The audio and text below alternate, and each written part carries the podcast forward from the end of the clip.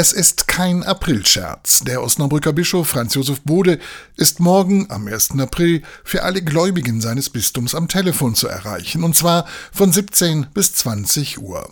Er hofft auf offene Gespräche, macht sich keine Illusionen, bleibt aber auch optimistisch. Einige haben damit abgeschlossen, die wollen auch nicht weiter behelligt werden, aber es muss uns um die vielleicht gar nicht mehr so riesige Zahl bei den großen Austrittszahlen äh, gehen, mit denen wir auch äh, noch einen Weg gestalten können. Denn aus vielen Gesprächen weiß Bischof Bode, es ist vor allem der Missbrauchsskandal, gegen den viele mit ihrem Kirchenaustritt protestieren. Auch viele Leute aus dem Inneren der Kirche, die sagen, ich will eigentlich sogar verbunden bleiben mit der Kirche, aber ich kein anderes Mittel als auszutreten, um diesen Protest zu zeigen.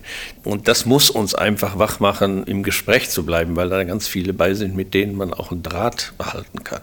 Der Bischof hofft aber auch zu erfahren, wie die Kirche mit ihrer geistlichen Macht, wenn auch ungewollt, Menschen verärgert oder gekränkt hat. Denn aus Fehlern kann man lernen.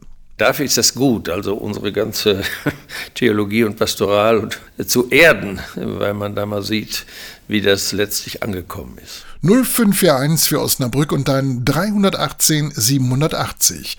Unter dieser Nummer sind Bischof und Bistumsleitung morgen ab 17 Uhr zu erreichen, sagt Bischof Bode. Also ich wäre froh, wenn möglichst viele anrufen und wir mit möglichst vielen äh, sprechen können.